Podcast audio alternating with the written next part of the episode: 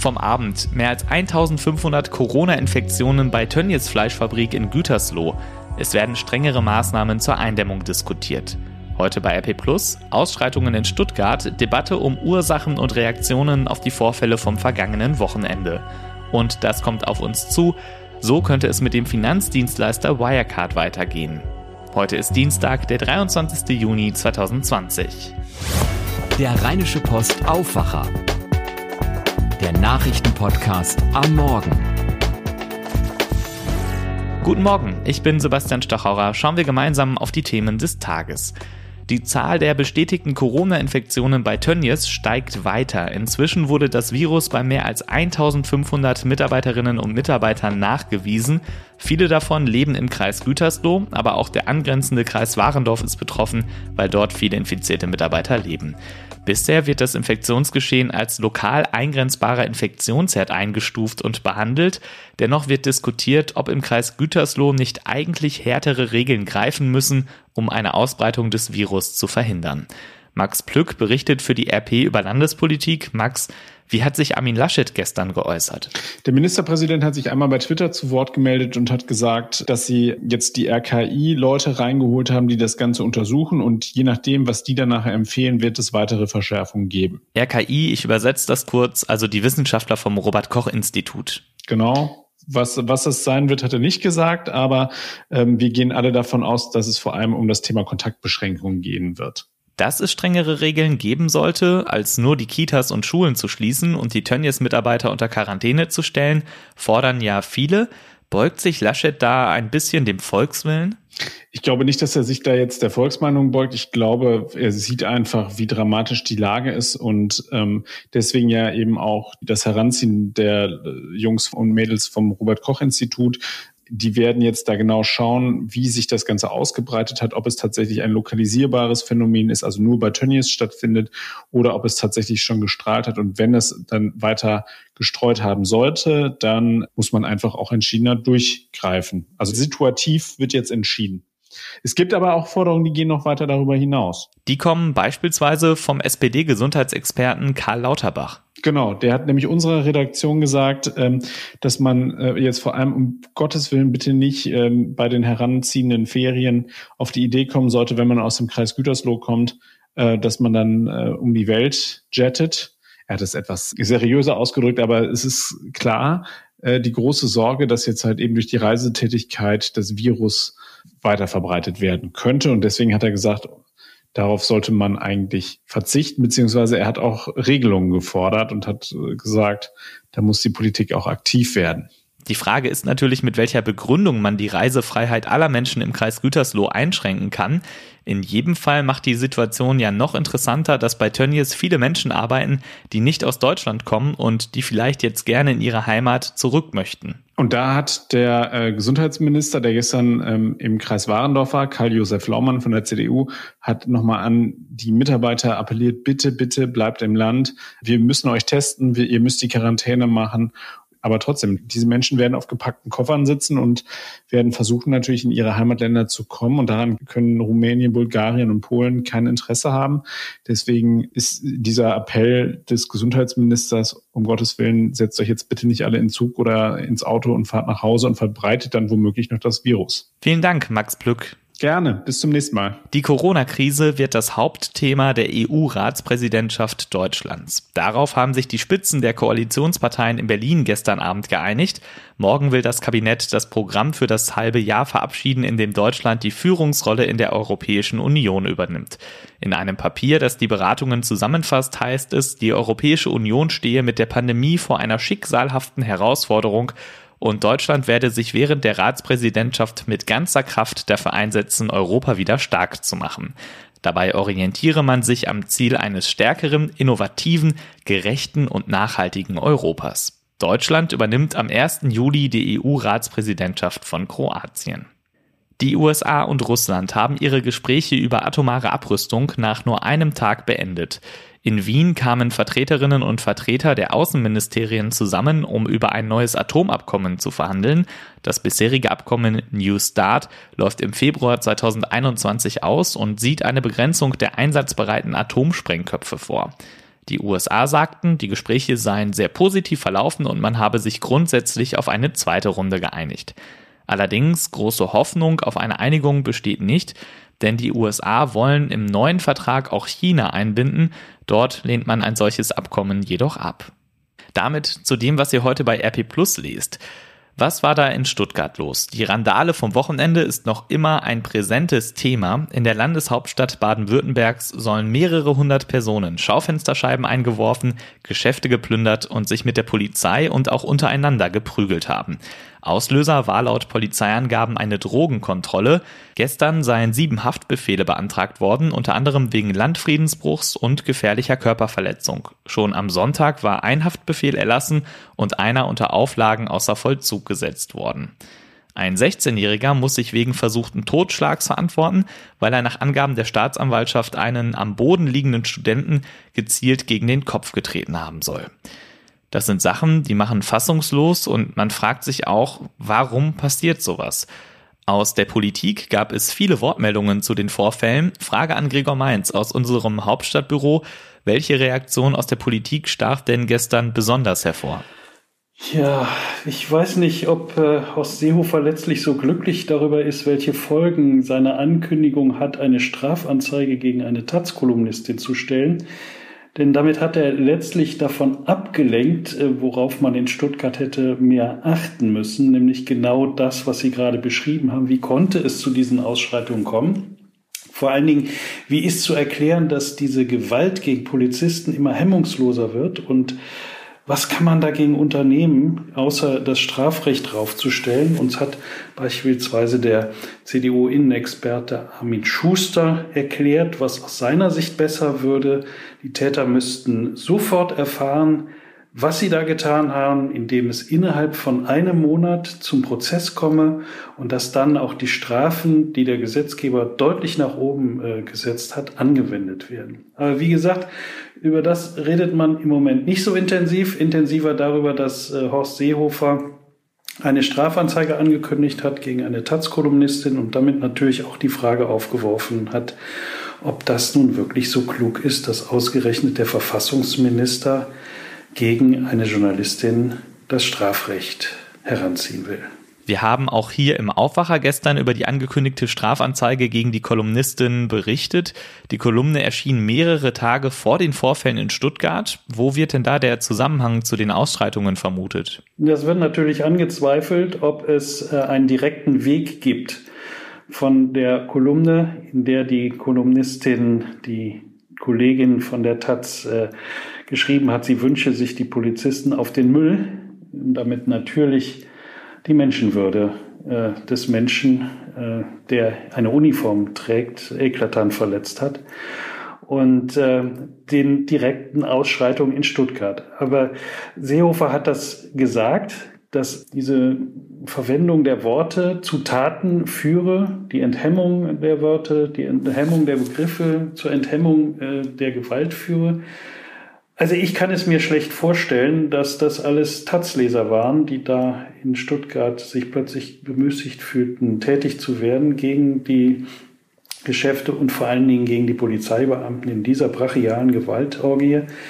Ähm, es ist allerdings festzustellen, dass es natürlich Teil einer Debatte ist, äh, die wir gerade führen, die angefangen hat ähm, mit der Feststellung der SPD-Vorsitzenden Saskia Esken, wonach die Polizei ein strukturelles Problem mit dem Rassismus habe, was natürlich auch von der Polizei nur zurückgewiesen werden konnte.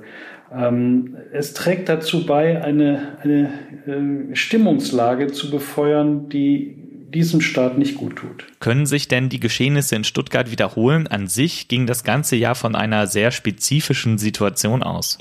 Ja, also das, das weiß ich jetzt nicht. Normalerweise würde man sagen, äh, da gab es dann eine Zusammenrottung, da gab es dann Strukturen, die bei solchen Vorgängen immer mal wieder zu beobachten sind, wenn die Polizei beispielsweise in, in Großfamilien tätig wird und sich dann in einer Straße spontan ganz viele Leute zusammenrotten. Aber ich, ich, ich war nicht vor Ort. Äh, nur wenn dann 300, 400, 500 Menschen plötzlich an verschiedenen Orten gleichzeitig dann losschlagen, dann ist das eine völlig neue Qualität der Gewalt. Und da muss man genauer hingucken und genauer ermitteln, wie es dazu kommen konnte. Es gibt ja die Hinweise darauf, wir haben das äh, verschiedentlich berichtet auch in den letzten Wochen, dass in Stuttgart die Stimmung gegen die Corona-Auflagen besonders aggressiv war und dass einige derer, die da jetzt ähm, aktiv geworden sind, in Erscheinung getreten äh, sind, ähm, auch im Vorhinein schon zu Gruppen gehört haben könnten, die gegen die Corona-Auflagen und gegen Polizisten, die die durchsetzen wollten, aggressiv wurden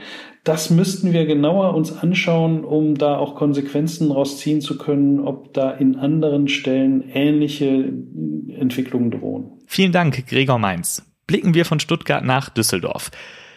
In die Altstadt gehören Menschenmengen. Anders kann man sich das gar nicht so richtig vorstellen. Gerade am Wochenende von Freitagabend bis Sonntagmorgen sind die Straßen dort normalerweise richtig voll. So war das vor der Pandemie und seit die Gastronomie wieder geöffnet ist, geht der Trend eindeutig wieder auch dahin zurück.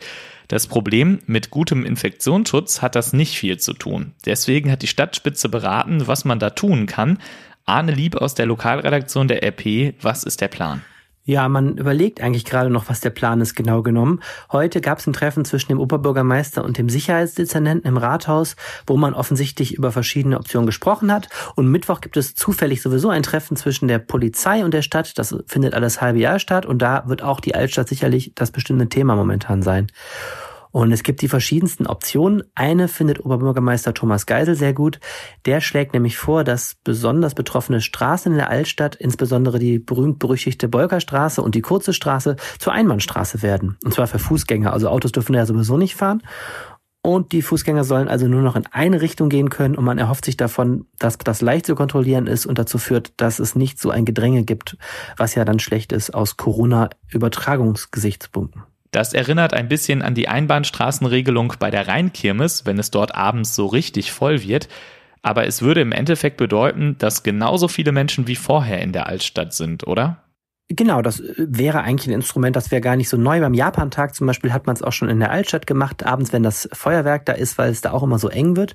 Ähm, das ist relativ easy zu verstehen und zu kontrollieren. Eine allgemeine Zugangsbeschränkung für die Altstadt wäre theoretisch auch, also rechtlich auch möglich, aber wahnsinnig teuer und aufwendig. Man müsste an 16 Stellen äh, der Altstadt kontrollieren, man müsste unheimlich viel Personal einsetzen und das würde äh, für ein paar Tage 100.000 Euro kosten, sagt der Sicherheitsdezernent. Das ist also erstmal jetzt keine Option. Aber es gibt diverse weitere Ideen, was man machen könnte. Der OB-Kandidat der CDU, Stefan Keller, der ist ja Stadtdirektor in Köln und der sagt, die haben gute Erfahrung da mit einem sogenannten Verweilverbot. Das bedeutet, dass man für bestimmte Straßen, wo es eng wird, verfügen könnte, dass die Fußgänger nur noch da durchlaufen können, in jede Richtung, die sie wollen, aber eben nicht mehr stehen bleiben. Denn das Problem, was es ja gibt, sind diese Leute, die nicht in äh, Kneipen sich niederlassen, sondern sich einfach mit einem Bier in die Mitte der Straße stellen und dann irgendwann die ganze Straße blockieren. Frei nach dem Motto, bitte gehen Sie weiter, hier gibt es nichts zu sehen. Das wirkt ein bisschen so, als würde die Stadtspitze bloß nicht den Volkszorn provozieren wollen. Ja, das ist ja die darüberliegende Problematik. Insgesamt scheint die, das Verständnis für diese Corona-Schutzmaßnahmen deutlich zurückzugehen, insbesondere bei diesen jungen Menschen, die da in die, der Altstadt zusammenkommen. Es war dieses Wochenende schon so, die erst hatte das Ordnungsamt versucht, die kurze Straße zu räumen, indem man die Leute aufforderte. Dann bewegten die sich nicht und man musste wirklich ein richtiges Polizeiaufgebot dahin schleppen, was wirklich richtig bedrohlich wirken musste, damit die Leute sich mal bewegen. Und das ist natürlich eine Sache, die wird vermutlich nicht einfacher werden. Und auch in Düsseldorf hat man natürlich die Bilder aus Stuttgart verfolgt, wo es ja zu richtigen Ausschreitungen gekommen ist am Wochenende. Und natürlich ist das alles eine ziemlich sensible Geschichte. Einerseits will man diese Schutzmaßnahmen ähm, durchsetzen. Andererseits will man auch die Wirte nicht, äh, denen nicht das Geschäft vermiesen und man will natürlich auch nicht irgendwas tun, wo am Ende ähm, die Altstadtbesucher so aufgebracht sind, ähm, die ja auch noch alkoholisiert sind oft, also viele von denen, dass man da Straßenschlachten hat. Also das ist alles eine ganz, ganz unangenehme Gemengelage und ich glaube, das erfordert jetzt echt Fingerspitzengefühl. Vielen Dank, Arne Lieb. All diese Themen findet ihr bei RP Plus. Mit einem Abo unterstützt ihr auch diesen Podcast hier Unser Angebot findet ihr auf rp-online.de-aufwacher-angebot. Und das kommt heute auf uns zu. Das Kartellamt und Facebook streiten vor dem Bundesgerichtshof um Datennutzung. Facebook ist eine Datenkrake, das Sammeln und Zusammenführen von möglichst vielen Daten gehört zum Geschäftsmodell des Unternehmens. Unter den sozialen Netzwerken hat Facebook eine dominierende Stellung. Zum Konzern gehören ja auch Instagram und WhatsApp. Das Bundeskartellamt sagt, die Nutzerinnen und Nutzer dürfen nicht zur pauschalen Zustimmung der Datennutzung gedrängt werden. Konkret, Facebook soll die Daten seiner anderen Dienste oder dritter Anbieter nur noch nach ausdrücklicher Einwilligung der Nutzer mit dessen Konto verknüpfen dürfen. Das Oberlandesgericht Düsseldorf hat die Verfügung gestoppt, dagegen wehrt sich das Kartellamt nun vor dem Bundesgerichtshof. Wirecard. Den Namen habt ihr vielleicht am Wochenende schon mal gehört oder gesehen, vielleicht dann auch zum ersten Mal. Der DAX-Konzern ist in einen Bilanzskandal verwickelt, der bereits jetzt viele Menschen sehr viel Geld gekostet hat. Wir nähern uns der ganzen Sache mal systematisch mit Georg Winters aus der RP Wirtschaftsredaktion. Georg, legen wir erstmal die Grundlage. Was ist überhaupt das Geschäftsmodell vom Wirecard? Wirecard hat im Grunde für sowohl für Einzelhändler als auch für Kunden im Einzelhandel und Zahlungen in Online-Shops und auch an Ladenkassen abgewickelt. Ähm, das machen dann die Banken nicht, sondern das nimmt Wirecard denen dann im Grunde ab als Dienstleister. Und was ist jetzt das Problem da? Das Problem von Wirecard ist, ähm, dass die in Südostasien ein offensichtlich 1,9 Milliarden Euro großes Bilanzloch haben. Das hängt damit zusammen, dass da angeblich ein Bankguthaben vorhanden war, für das es aber gar keine Bestätigung von Banken gab. Ähm, das ist jetzt entdeckt worden und reißt natürlich ein Riesenloch in die Bilanz, weswegen Wirecard äh, die Präsentation seiner Jahreszahlen, glaube ich, mittlerweile viermal äh, verschoben hat. Ähm, es ist ein Vorstand, nämlich der Vorstandschef, zurückgetreten. Es gibt einen weiteren Vorstand, der am Montag jetzt rausgeworfen worden ist. Und es gibt Leute, die rechnen damit, dass weitere Vorstände da auch das Unternehmen verlassen werden. Anders gesagt, Wirecard hat behauptet, Geld zu haben, das gar nicht existiert? Das ist so. Die Frage ist, ob Wirecard das selbst verschuldet hat. Es gibt also Wirtschaftsprüfer, die diese Bilanz geprüft haben. Äh, deren Aufgabe wäre es gewesen, im Zweifel eine Bankbestätigung von einer Bank in Singapur anzufordern. Ähm, aber aus der Verantwortung raus sind bei Wirecard weder Vorstand noch Aufsichtsrat, denn offensichtlich haben auch die unternehmensinternen Kontrollmechanismen da nicht funktioniert. Äh, und am Ende muss man wahrscheinlich auch der Finanzaufsicht vorwerfen, dass sie bei Wirecard zu spät eingegriffen hat. Und was sind die Konsequenzen für das Unternehmen? Das Unternehmen selbst ähm, arbeitet natürlich wie viele andere Unternehmen auch mit Krediten, die Banken gegeben haben. Ähm, es wäre theoretisch denkbar, dass die Banken diese Kredite fällig stellen. Dann würde Wirecard wahrscheinlich, also unweigerlich eigentlich in die Insolvenz rutschen. Das haben sie bisher nicht getan, weil auch sie haben eigentlich kein Interesse daran, diesen, ähm, diesen Finanzdienstleister zu verlieren, den sie für ihr eigenes Geschäft gut gebrauchen können. Ähm, das ist die eine Konsequenz. Die zweite Konsequenz ist die für die Aktionäre, dass sie natürlich zunächst mal auf dem Papier äh, schon viel Geld verloren haben durch diesen beispiellosen Kursabsturz, den es in den vergangenen Wochen gegeben hat.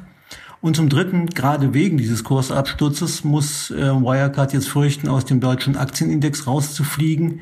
Äh, in diesem Index sind die 30 größten deutschen Unternehmen vorhanden. Und wenn sowohl der Börsenwert als auch der Börsenumsatz zu klein sind, fliegt ein Unternehmen aus diesem Index raus. Das könnte Wirecard spätestens im September drohen, wenn sich der Aktienkurs bis dahin nicht erholt. Bleiben wir nochmal bei den Aktionären. Müssen die sich jetzt damit abfinden, dass ihr Geld einfach so weg ist? Ähm, nee, müssen sie nicht. Es gibt etliche, äh, die schon zumindest eine Schadenersatzklage gegen Wirecard prüfen. Das tun sie mit Hilfe von Aktionärsschützervereinigungen, aber auch mit Hilfe von darauf spezialisierten Kanzleien. Ähm, beispielsweise Klaus Nieding, Anwalt für Bank- und Kapitalmarktrecht äh, und gleichzeitig Vizepräsident der Aktionärsschützervereinigung DSW in Düsseldorf, vertritt etwa 40 institutionelle Investoren äh, und eine ähnlich große Zahl von Privatanlegern. Der wird jetzt geprüft, ob eine Klage gegen Wirecard Sinn machen würde oder nicht. Und dann gibt es irgendwann eine Entscheidung. Wenn das so kommen sollte, würde Wirecard eine Flut von Klagen wahrscheinlich drohen, weil das auch andere dann tun. Und dann sieht es wirklich düster aus. Man kann natürlich auch sagen, Aktien kaufen ist halt riskant. Warum können die Aktionäre denn überhaupt klagen? Weil Wirecard möglicherweise ähm, die Öffentlichkeit zu spät über alles informiert hat. Es gab ähm, vor einigen Wochen eine Mitteilung des Unternehmens, über eine Sonderprüfung der Wirtschaftsprüfungsgesellschaft KPMG. Damals hat Wirecard gesagt, diese Wirtschaftsprüfer hätten nichts beanstandet, obwohl die sich so explizit gar nicht zu dem Thema geäußert hätten. Ähm, darüber hinaus ist in den vergangenen Wochen und Monaten, muss man sagen, vom Unternehmen immer wieder gesagt worden, man habe sich nicht zu Schulden kommen lassen. Das Problem ist im Grunde immer wieder vertuscht worden und jetzt zahlen alle miteinander die Konsequenzen dafür. Herzlichen Dank, Georg Winters. Gerne. Tschüss. In Berlin wird heute der nationale Bildungsbericht vorgestellt. Der erscheint alle zwei Jahre und zeigt die Entwicklungen und Trends aus allen Bereichen des Bildungssystems, also von der Kita bis zur Hochschule und Erwachsenenbildung. Die werden dann in Zusammenhang gestellt mit der wirtschaftlichen, sozialen und demografischen Entwicklung im Land. Ein Schwerpunkt dieses Berichts Bildung in der digitalisierten Welt. Das passt, denn in der Corona-Krise wurde sichtbar, wie weit Schulen und Hochschulen da zum Teil noch zurückliegen. Damit schauen wir noch auf das Wetter für NRW. Wir haben einen sonnigen, trockenen Tag vor uns. Es wird 25 bis 29 Grad warm. Dazu gibt es schwachen Wind. Auch die Nacht bleibt klar oder gering bewölkt, in jedem Fall trocken. Es kühlt ab auf 8 bis 14 Grad. Morgen am Mittwoch bleibt es dann größtenteils sonnig und trocken. Am Nachmittag sind ein paar Wolken möglich. Es wird noch wärmer, 27 bis 31 Grad sind drin. Und das ist auch noch nicht das Ende. Am Donnerstag bleibt es heiß, wird noch wärmer, 29 bis 32 Grad, sagt der Deutsche Wetterdienst voraus. Am Nachmittag und Abend kann es dann vereinzelt schauern und gewittern. Nachts kühlt es auch nur noch ab auf 12 bis 17 Grad. Das war der Rheinische Post Aufwacher vom 23. Juni 2020. Heute Abend hört ihr eine neue Ausgabe unseres Podcasts Coronavirus in NRW, ganz einfach hier im Aufwacher-Feed. Mein Name ist Sebastian Stachorra. Habt einen schönen Tag, macht's gut. Mehr bei uns im Netz www.rp-online.de